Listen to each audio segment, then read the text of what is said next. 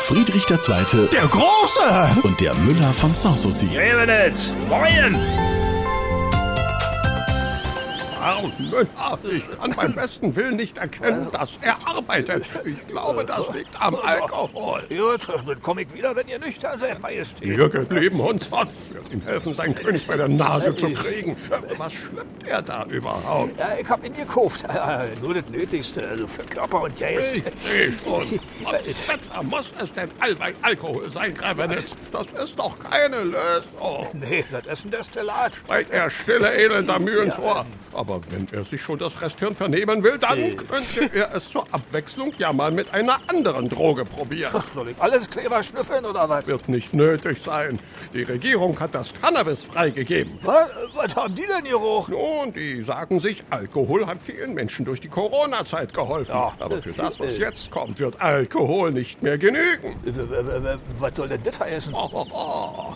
Wenn der erste Lockdown für Klimaziele verhängt wird, wenn das erste Mal die Stromversorgung zusammenbricht, wenn das Gas alle ist, wenn der Pfeffer- Putin weiter eskaliert, dann hilft nur noch eins. Kiffen? Cäsar, so ist es. Gras statt Gas, Tüte statt Füllhorn. Ha, schließlich ist der Regierung an glücklichen Untertan gelegen.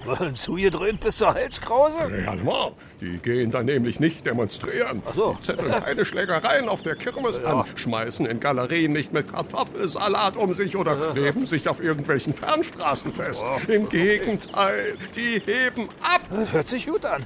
Äh, Und das Zeug kriegt man dann an jeder Ecke? Freilich, er darf sogar drei Cannabispflanzen selber züchten. Ui, na, Oh, wenn das jeder macht, äh, Dann wird das zweifellos das größte Aufforstungsprogramm der Regierung. äh, dann ist das ja auch noch nachhaltig. äh. Und vor allem, wenn wir es nicht machen, machen es die Chinesen. Na, Da kann der Bodo Ramelow den Kiffhäuser dicht machen. Und auf dem Schwarzmarkt geht das Licht aus. Das Volk wird sediert, Vaterstaat kassiert. Das nennt man Win-Win-Win.